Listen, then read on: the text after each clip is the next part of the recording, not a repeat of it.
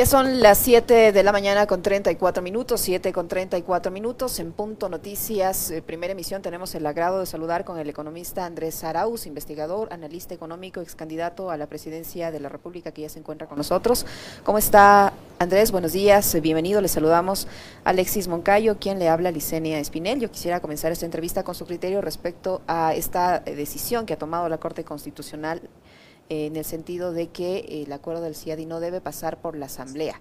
Es decir, que podemos nomás ahora ya eh, volver a ratificar y, ser parte eh, del CIADI. ¿Qué, ¿Qué opinión le merece esta, esta decisión de la Corte Constitucional? Buenos días, bienvenido. Bueno, muy buenos días. Un saludo a toda la audiencia de Pechincho Universal. Un saludo a Liceño, un saludo a Alexis. Realmente es indignante eh, la noticia que recibió el país la noche de ayer es una decisión que va a dar paso a las privatizaciones. Siempre que los ecuatorianos escuchemos en el contexto del CIADI, del arbitraje, de la mega inversión, las palabras inversión extranjera, piensen privatizaciones. Porque aquí no están hablando, no sé si ustedes han escuchado, de construir nuevos proyectos, nuevas hidroeléctricas, nuevas fábricas. Jamás han hablado de eso siempre hablan de concesionar, de entregar lo que ya se ha construido en el pasado.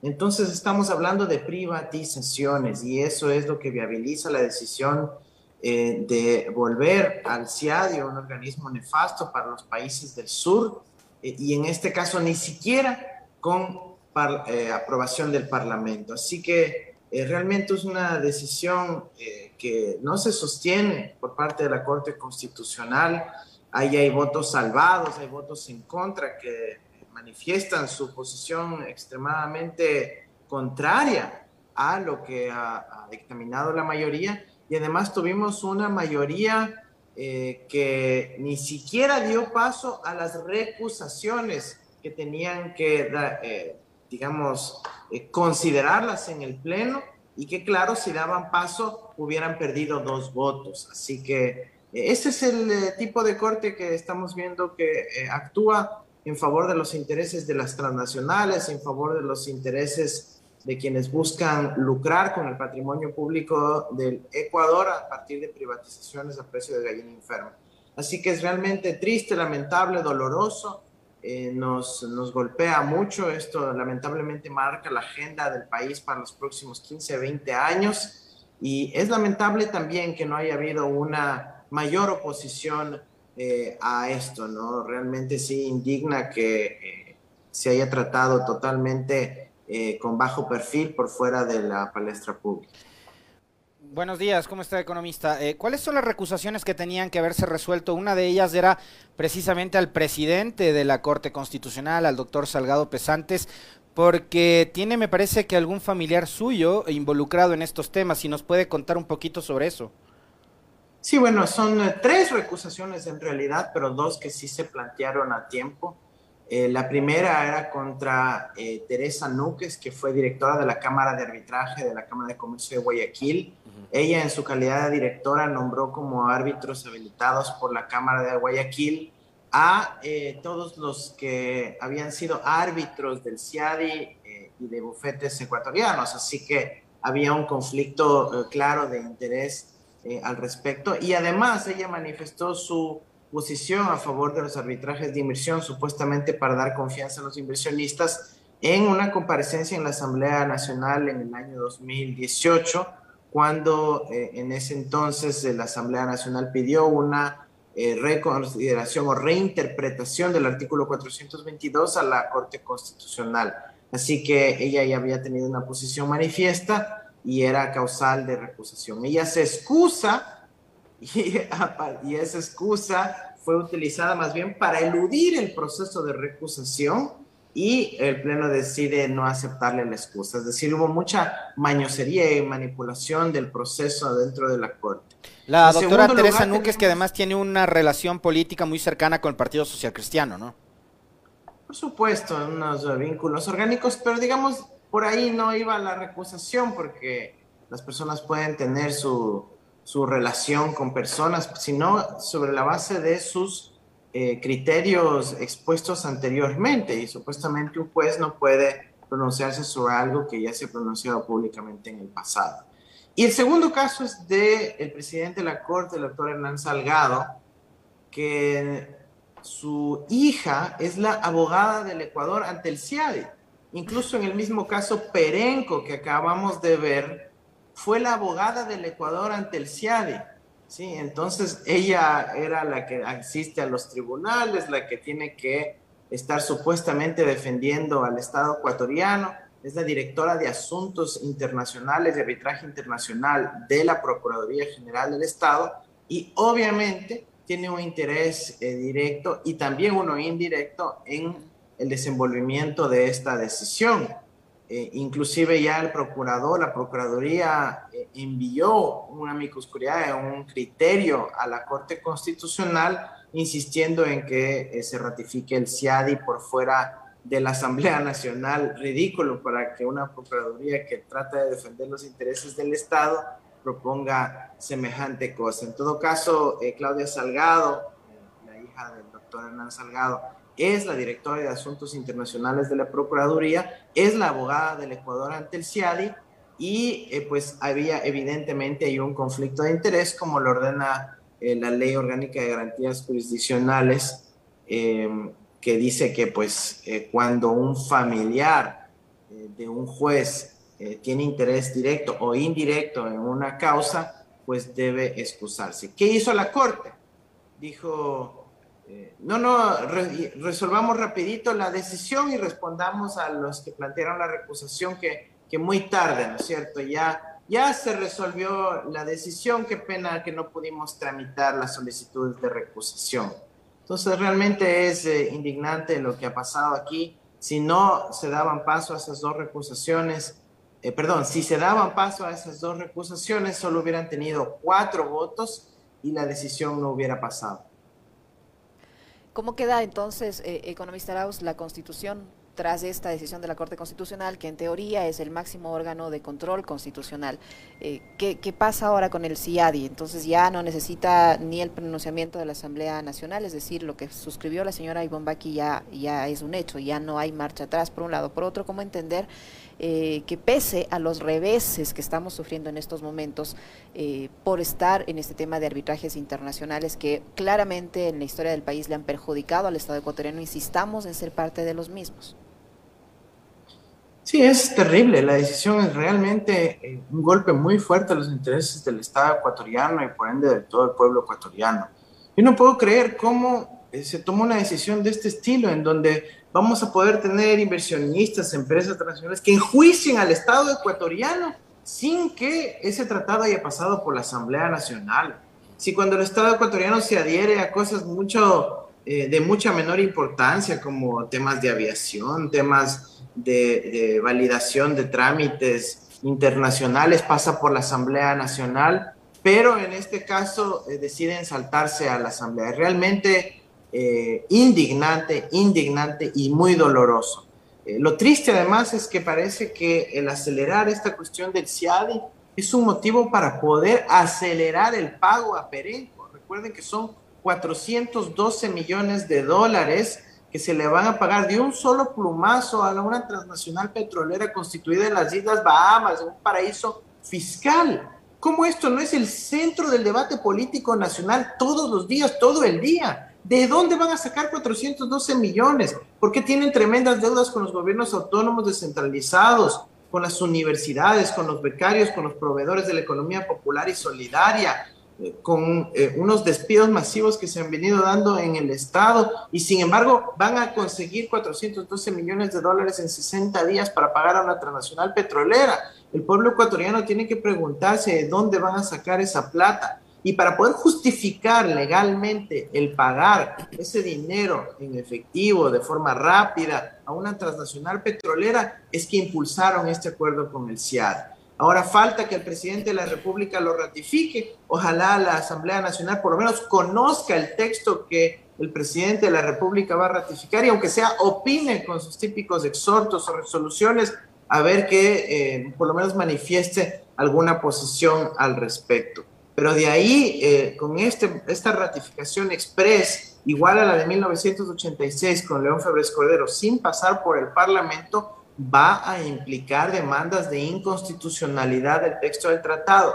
Recordemos que lo de anoche fue una decisión de la Corte simplemente diciendo si pasa o no por la Asamblea Nacional. No opinó si es que el texto es constitucional o no. Y ahora los ecuatorianos tenemos unos cuantos meses para poder demandar la inconstitucionalidad del convenio del CIADI, lo que además añade inseguridad jurídica para los inversionistas. Es decir, es el peor de los caminos que decidió, adoptar la Corte Constitucional y el gobierno actual, que incluso pues eh, eh, fue criticado por asambleístas del Partido Social Cristiano eh, como Esteban Torres. Me, queda claro por la respuesta suya anterior, economista Arauz, que hay por lo menos conflicto de intereses ¿no? entre lo que pasaba con la jueza Núquez y lo que pasa con el juez eh, Salgado Pesantes y la relación que tiene con su hija. Eh, yo les escuchaba con mucha atención el fin de semana en el space que, organizaron con Cristian Pino. Y ahí me queda una duda, porque además salió uno de estos, eh, de estos abogados todólogos, ¿no? Antes había, el año pasado era experto en epidemiología y ahora veo que es experto en TVIs. Entonces decía, ¿dónde están los estudios que eh, hablan de que no hay relación entre ingresar a un centro de arbitraje como este y que nos llueva inversión extranjera? Eh, ¿Hay algún tipo de relación que diga, sí, sí, vamos, desde que el Ecuador ingresa nuevamente al CIADI, a partir de la próxima semana van a venir 400 eh, empresas internacionales a invertir 100 mil millones de dólares en el Ecuador? No, no hay tal eh, evidencia de que supuestamente volver al CIADI facilite la inversión extranjera. Pero lo que sí probablemente va a facilitar son las privatizaciones. Ahora recuerden, insisto, cuando escuchen inversión extranjera en el contexto del arbitraje, piensen privatizaciones, concesiones o monetizaciones, como ahora han querido llamarlo. Estamos hablando de la entrada de grandes transnacionales o de empresas offshore de ecuatorianos disfrazadas de transnacionales para privatizar el patrimonio público, las hidroeléctricas, el Banco del Pacífico, la empresa de telecomunicaciones, las refinerías del pueblo ecuatoriano, las vías, las carreteras también.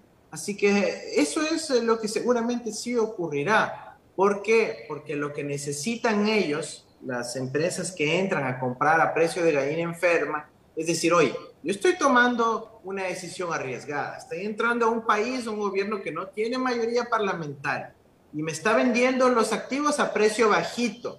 Entonces yo voy a comprar, pero aquí todo el mundo me va a caer con juicios. Entonces, ¿cómo se protegen de esos juicios? Con los tratados bilaterales de impunidad corporativa, con los tratados bilaterales de impunidad con los TBIs y con el CIADI, el Centro de Impunidad Corporativa que tiene el planeta actualmente. Así que eh, por eso necesitan del CIADI para proteger las privatizaciones que se vienen en los próximos días. Pero ecuatorianos, por favor, ¿por qué pueden conseguir 412 millones de dólares de Perenco y no pueden conseguir esa misma cantidad de recursos para los gobiernos locales, para las universidades de nuestro país? Si decían que era imposible conseguir los mil millones de dólares para poder dar a los ciudadanos afectados por la pandemia, para permitir una recuperación económica, ¿cómo así sí se pueden conseguir 412 millones de dólares para pagar a una transnacional petrolera? No tiene lógica lo que está planteando el gobierno actual y la Procuraduría, de dónde van a sacar ese dinero. Y tristemente, yo sé que es un tema un poquito más complicado a nivel jurídico, pero al habilitar el retorno al CIADI, lo que están es facilitando el pago a Perenco. Porque solo una pequeña reflexión. Hubo el laudo arbitral de los 412 millones de dólares en el caso Perenco, pero resulta que el Ecuador ya no era parte del CIADI, así que no había la obligación en el marco legal ecuatoriano para poder dar cumplimiento a ese laudo arbitral. ¿Qué hacen ahora? Pues retornemos al CIADI para poder pagarle a Perenco, ¿no es cierto? Para poder dar validez al laudo arbitral eh, dictaminado hace pocos días. Así que realmente es eh, indignante lo que está viviendo el país y me, me indigna también que no sea este el tema del debate nacional. Economista Arauz, usted dice que si no regresábamos al CIADI no teníamos la obligación de pagarle a Perenco pese a que había una decisión de un tribunal internacional que condena o sentencia al Ecuador al pago a esta petrolera. Es que el Tribunal eh, Internacional de Arbitraje fue constituido al amparo del CIADI, pero resulta que nosotros no somos parte del CIADI. Entonces uno aplica el derecho eh, en función del ordenamiento jurídico vigente, no de un tratado que ya no estaba vigente y que no está todavía vigente para el Estado ecuatoriano. Un servidor público solo puede aplicar el derecho que está vigente, no un tratado que ya fue denunciado en el 2009. Entonces, ¿cómo podía dar cumplimiento a un laudo, a un arbitral que ya no está vigente, eh, perdón, cuyo tratado no está vigente desde el año 2009? No tiene sentido. Por eso, eh, mi hipótesis, y la sostengo, es que el retorno al CIADI es para viabilizar el pago a la empresa Perenco, porque si no, pues cualquier funcionario de la Procuraduría, del Ministerio de Finanzas, tenía que decir, ratito, ratito, a ver, ¿cuánto es que hay que pagar? 412 millones de dólares. A ver, por favor, tráigame el marco legal, porque me imagino que el asesor jurídico del ministro de Finanzas le va a decir, oye, prepararásme un severendo informe para justificar severendo pago, ¿no es cierto? Entonces, si son 400 millones de dólares, tiene que tener todo el expediente completito y en ese expediente iba a aparecer que el TBI Ecuador-Francia, el Ecuador lo denunció hace cuatro años y el, eh, la, convenio del CIADI, que se llama Convención de Washington, el Ecuador lo denunció hace 11 años, hace 12 años. Así que no estaban vigentes en el ordenamiento jurídico ecuatoriano.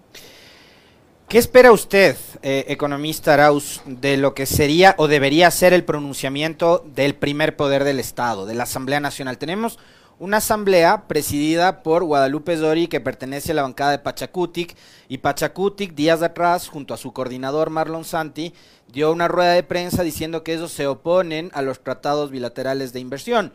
¿Qué debería hacer la presidenta de la asamblea y la asamblea en, en general eh, como institución frente a esta decisión de la Corte Constitucional? Bueno, Alexis, es muy importante que eh, no utilicemos eh, los términos de quienes proponen estos tratados, ¿no? ellos les han ido bien utilizando el término de tratado bilateral de inversión como si fuera algo bueno. Esos son tratados bilaterales de impunidad corporativa, impunidad corporativa, así como el caso Chevron, así como el caso Merck, en donde se meten juicios entre privados, no les gusta una decisión judicial y van ahí al CIADI o a otros cortes de arbitraje para caerle al Estado. Esto es lo que logran estos tratados, impunidad corporativa y eso es un elemento fundamental. A mí me alegra que haya tenido esa manifestación Pachacuti que se oponen al CIAD y a los TBIs, pero lamentablemente eh, no hay ni un escrito por parte de ningún asambleísta de Pachacutic ni ningún dirigente de Pachacutic en eh, el proceso, en el expediente de la Corte Constitucional. Ojalá ahora que el proceso llegue por lo menos a conocimiento de la Asamblea Nacional, de acuerdo al artículo 418 de la Constitución, ya no pasa por ratificación, pero sí por conocimiento, por lo menos en el marco del conocimiento del convenio de Washington, eh, se pronuncie, se pronuncie la Asamblea Nacional, aunque sea con eh, una declaración no vinculante, con una resolución, que ojalá sirva de marco futuro para una posible declaración de inconstitucionalidad del tratado. Pero realmente se nos pone la cuesta arriba para los ecuatorianos y si hay gente que defiende los intereses del Estado, sea del partido que sea, deberían alzar la voz, eh, deberían haberlo hecho antes, pero por lo menos ahora es el momento de que la Asamblea lo levante. Economista Arauz, ¿cómo se va a facilitar la privatización que usted dice con esta, con esta resolución de la, de la Corte Constitucional y el tema del CIADI, tomando en cuenta que la Constitución prohíbe la privatización de los sectores estratégicos? ¿Cómo, cómo, cómo van a hacer? ¿Cómo lo van a lograr? Mira, entonces vamos por partes. En primer lugar, el convenio de Washington, que así se llama el acuerdo del CIADI, el convenio del CIADI se llama el convenio de Washington, viabiliza el pago a Perenco. Ya estamos hablando de la privatización de recurso público de 412 millones de dólares en desmedro del pueblo ecuatoriano de forma directa. Son recursos que no van a los GATS, que no van a las universidades, que no van a las deudas con proveedores de la economía popular, etcétera, etcétera. Eso es súper importante. En segundo lugar, lo que hacen esto es establecer el marco jurídico de impunidad para que las empresas que vienen a comprar a través de concesiones o monetizaciones los activos públicos del Estado ecuatoriano, los sectores estratégicos, telecomunicaciones, refinería, hidroeléctricas puedan tener un marco de impunidad jurídica si es que alguien les llega a enjuiciar o si se buscan revertir esas concesiones en el futuro. Tengan un elemento claro, por ejemplo. En caso de que se compre una hidroeléctrica y digan, bueno, ahora vamos a vender la energía ya no a 6, ya no a 8 centavos al sistema interconectado, sino ahora lo vamos a vender a 20 centavos. Ah, bueno, pues resulta que el Estado, por una decisión futura de un gobierno futuro, a través de la agencia regulatoria dice, no, no, no, aquí los precios los establece la agencia de regulación y tiene que bajarme el precio de la energía. ¿Qué va a decir la empresa? No, está haciendo una expropiación indirecta de mis ganancias, por lo tanto le meto un juicio en el CIADI, le meto un arbitraje en el CIADI y el Estado va a tener que luego indemnizar a esa empresa transnacional. De esa manera se van protegiendo frente a futuras decisiones regulatorias de los estados, de los gobiernos locales, en materia ambiental, laboral, de soberanía energética, en materia tributaria, y de esa manera facilitan el proceso de privatización. Así que eh, ahí está, clarísimo cómo establece el CIADE una defensa de las privatizaciones. Pero la pregunta más sencilla, al ecuatoriano que escuche las palabras inversión extranjera en el contexto del CIADE, de los TBIs, pregunte, ¿cuáles son esos nuevos proyectos de inversión que van a hacer? ¿Van a hacer nuevas fábricas? ¿Van a montar nuevas industrias? ¿Van a generar eh, nuevo trabajo para la gente o simplemente van a privatizar, concesionar, monetizar los activos públicos ya existentes? Estamos entrando ya al tramo final de esta charla con eh, Andrés Arauz, ex candidato a la presidencia de la República, ex ministro coordinador de talento humano también. Eh, yo no quería dejar pasar esta oportunidad para hablar de temas políticos, economista Arauz. Usted el 22 de mayo pasado decidió renunciar a la presidencia del movimiento Fuerza Compromiso Social. Esta organización política ha convocado a una asamblea eh, para el próximo, me parece, 4 o 5 de agosto. Andrés Arauz va a estar presente y cuál va a ser además el futuro político de, Arauz. La convención va a ser hacia finales del, mes de agosto. Eh, la convocatoria realizó el, movimiento para poder establecer un proceso refundacional. Recordemos que Compromiso Social es un partido eh, aliado que pues obviamente se puso a disposición de la Revolución Ciudadana, pero que ahora tiene que actualizar su ideario, su estatuto orgánico, sus proclamas, sus eh, orientaciones ideológicas y demás.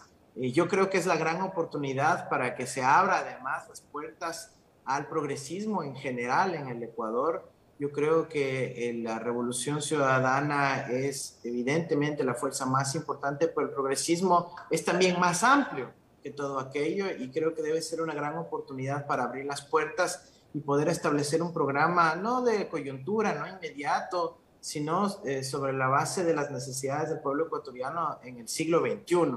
Y creo que ahí hay nuevas causas, hay un cambio demográfico importante eh, que ha vivido el Ecuador desde el inicio de la Revolución Ciudadana y es una oportunidad para eh, que se pueda actualizar frente a las demandas de la ciudadanía en lo que resta del, del siglo XXI. para muestra tenemos lo que ocurre en América Latina, Creo que la constituyente chilena nos muestra por dónde eh, van los tiros, eh, la posibilidad de lograr grandes alianzas eh, a partir de la diversidad, de la heterogeneidad, de la diversidad, y yo creo que es, una, es una gran oportunidad. bueno, yo soy un militante del progresismo ecuatoriano y evidentemente estaré apoyando. Sin embargo, no estoy asumiendo un rol de liderazgo al respecto. En esa, en esa convención, eh, usted dice, eh, Andrés, la, Fuerza Compromiso Social, la Revolución Ciudadana, quienes eh, forman parte de esta corriente, deben abrir las puertas del progresismo. ¿Cómo recibió usted la noticia el pasado fin de semana de la elección de Leonidas Issa? Y fíjese que vamos a conversar inmediatamente después con él. no sé si de paso además le envío un saludo. pero, ¿cómo recibió usted la noticia de que Leonidas Issa fue elegido presidente de la CONAIE? Bien, me parece muy bien. Yo felicito a Leonidas Sisa eh, por la presidencia de la CONAIE. Claramente representa la tendencia de izquierda dentro de la CONAIE y abre las eh, posibilidades de construir un frente común en el ámbito político, social, comunitario, para poder recoger las dimensiones de las necesidades plurinacionales de nuestro país, pero también la de una agenda progresista que tenga al desarrollo y al buen vivir en el centro eh, de las aspiraciones de, nuestro pueblo. Yo le deseo el mejor de los éxitos y, y, obviamente le, mando un saludo.